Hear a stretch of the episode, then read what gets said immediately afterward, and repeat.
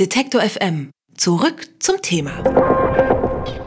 Drei Jahre Recherche, zwei Männer, ein Buch. Das Netzwerk der neuen Rechten von Christian Fuchs und Paul Middelhoff ist dabei mehr als eine reine Sammlung von Aktionen der neuen Rechten. Die Reportage zeigt, wie verwoben die einzelnen Netzwerke der neuen Rechten sind und wie es einem Kern von rund 50 Personen gelingt, die Gesellschaft zu verändern. Die Stimmung im Land ist so nervös wie lange nicht, schreiben die Autoren. Ihr Resümee, die Gefahr, die vom rechten Rand der Gesellschaft ausgeht, wird so schnell nicht verschwinden. Jahrelang haben Christian Fuchs und Paul Middelhoff investigativ im Netzwerk der Rechten recherchiert. Nun ist Paul Middelhoff bei mir im Studio und darüber berichtet er nun. Hallo, Herr Middelhoff. Hallo. Auf der Straße, im Netz oder auch in der Kultur, in den Parlamenten und auch im Ausland. Äh, Sie beschreiben das Netzwerk der neuen Rechten als eine Verbindung, die eng zusammenarbeitet und sich überall ausbreitet. Es erscheint dabei dann schon erstaunlich, dass so etwas in Deutschland überhaupt existieren kann, ohne dass man da wirklich als Normalbürger was von mitbekommt. Ähm, waren Sie selbst überrascht von diesen Ergebnissen? Über das Ausmaß äh, der Aktionen und auch der Organisationen waren wir tatsächlich verwundert im ersten Moment. Wir recherchieren seit drei Jahren zu diesem Thema und am Anfang stand für uns die AfD, die in Landtag nach Landtag eingezogen ist und starke Wahlergebnisse erzielt hat. Und wir haben eben gesehen, dass im Netz dieser Aufstieg der AfD begleitet wird von verschiedenen Websites und Magazinen. Und wir haben uns gefragt, wer macht die eigentlich? Was sind es für Leute? Weil der Ton, den diese Websites haben, ist genau auch der Ton der AfD. Und wir haben angefangen zu recherchieren, zu suchen und sind auf immer mehr Organisationen gestoßen, immer mehr Thinktanks, immer mehr Geldgeber und auch auf die Querverbindungen zwischen diesen Organisationen, daher das Netzwerk. Und ähm, welche sind denn die Hauptakteure in diesem Netzwerk? Was sind da für wichtige Namen, die man vielleicht auch schon mal gehört hat, aber nicht so genau einordnen kann? Ein ganz wichtiger Name ist der von Götz Kubitschek. Der ist Verleger aus äh, Schnellroda und Publizist und äh, betreibt das Institut für Staatspolitik. Das ist ein neurechter Think Tank und auch die Sezession, eine neurechte Zeitschrift, die so ein bisschen als theoretisches Leitorgan der Szene gesehen wird. Der ist einer der Protagonisten, steckt in vielen verschiedenen äh, Thinktanks und Medien mit drin ganz sicher ist auch wichtig Jürgen Elsässer. Der ist Chefredakteur vom Kompaktmagazin. Ähm, das ist so ein bisschen der populistische Gegenentwurf zu äh, Elsässers relativ theorieschwangerem äh, Sezession. Er möchte, das hat er uns mal im Interview gesagt, ein Magazin für die Friseuse machen und sieht sich selber äh, als den deutschen Steve Bannon, also als Populisten. Auch einer der Köpfe, der ganz wichtig ist. Was unterscheidet denn diese Köpfe von den, ja, man könnte sagen, alten Nazis oder den Neonazis, ähm, die ja doch ein bisschen anders daherkommen? Ist es einfach das seriösere Auftreten oder was macht diese Leute aus? Wir unterscheiden tatsächlich auch im Buch zwischen neuer und alter Rechte. Und die neue Rechte unterscheidet sich einerseits von der alten Rechten dadurch, dass sie viel besser organisiert ist, sehr ähm, professionell treten die auf äh, und haben eben mit der AfD eine sehr erfolgreiche Partei, die ihnen politisch nahesteht und die ist mittlerweile eben in allen Landtagen und im Bundestag vertreten.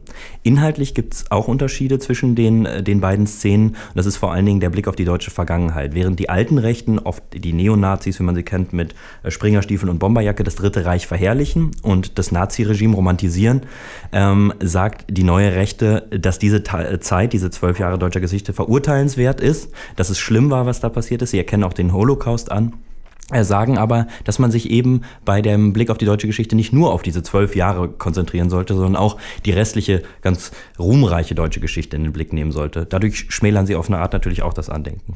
Natürlich. Ähm, sie schreiben, äh, mit dem Einzug der AfD ins Parlament beginnt für die gesamte neue Rechte eine neue Zeitrechnung.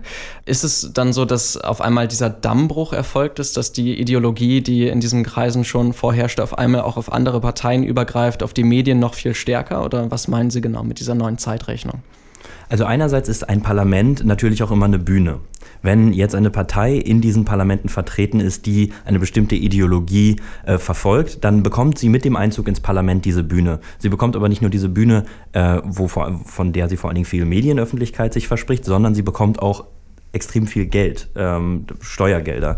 Damit, das haben unsere Recherchen und auch die Recherchen von Kollegen ergeben, äh, stellt die AfD sowohl in den Landtagen als auch im Bundestag viele Aktivisten, Publizisten der neuen Rechten an. Das heißt, auf einmal wird diese Partei, die ohnehin auch die Inhalte der Szene vertritt, auch zu ihrem größten und zentralen Arbeitgeber. Nun kommen wir nochmal zur Recherche selber. Sie haben ja gesagt, drei Jahre ähm, sind da an Arbeit reingeflossen. Das ist natürlich eine lange Zeit. Da hat man äh, viel Recherchen betrieben, war viel unterwegs. Äh, Sie waren auf äh, Demonstrationen und Kundgebungen der neuen Rechten. Ja, ähm, gab es da auch manchmal brenzlige Situationen oder Situationen, wo Sie sich gedacht haben, naja, sind wir hier wirklich an der richtigen Stelle? Tatsächlich gab es Demonstrationen und auch äh, Parteiveranstaltungen der AfD, wo, wenn wir uns als Journalisten der Zeit äh, zu erkennen geben, wir Probleme bekommen. Wir ähm, werden dann äh, werden teilweise beleidigt. Ähm, uns, ist, uns wird zu verstehen gegeben, dass wir da nicht erwünscht sind. Ganz massiv haben wir diese Ablehnung aber im Netz erfahren. Christian Fuchs, mein Co-Autor, hat zum Beispiel einen koordinierten und konzertierten Shitstorm erlebt, ähm, äh, von dem wir nachweisen konnten, dass rechte Trollarmeen, die sehr straff organisiert im Internet, sich darauf geeinigt haben, Christian Fuchs an diesem Tag anzugreifen. Und tatsächlich hat er es vor allen Dingen auf Twitter äh, dann ganz massiv erlebt. Diese Bedrohungen, Angriffe, Beleidigungen haben wir während dieser Recherche öfter erfahren. Ja, auch jetzt, wo das Buch rauskommt. Ja, ähm, Sie als Journalisten sind dann also zum Angriffsziel geworden.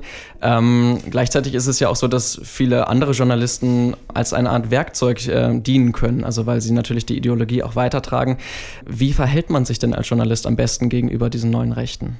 Also ich denke, das ist, was wir an den Journalistenschulen lernen und auch im Studium und auch in der Ausbildung im Volontariat, ist das Gebot der Professionalität. Das gilt natürlich auch hier.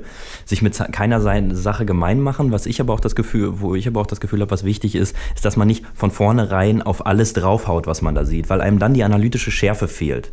Das heißt, wenn man neue Rechte hört, da gehen bei vielen Leuten gar nicht nur Journalisten, aber gleich Mauern hoch. Und die werden alle in einen Topf geworfen. Äh, wir plädieren dafür zu differenzieren, weil es auch innerhalb dieser neuen Rechten verschiedene inhaltliche Abstufungen gibt. Das ist für uns als Journalisten ganz wichtig, die auch einzuhalten, ähm, einfach um eine, äh, analytische Trendschärfe da reinzubekommen viele Abstufungen, aber natürlich ist das trotzdem ein Gedankengut, das einen wahrscheinlich auch belastet, wenn man sich lange damit beschäftigt. Ähm, wie ist das, wenn man drei Jahre lang sich mit diesen Ideologien intensiv auseinandersetzt? Ich meine, wir sind hoffentlich Profis ähm, und setzen uns damit auseinander und haben jetzt eben das Gefühl gehabt, dass wir uns besser und besser auskennen, dass wir die Leute besser und besser kennenlernen und haben uns deswegen befähigt äh, gesehen, dieses, äh, dieses Buch zu schreiben.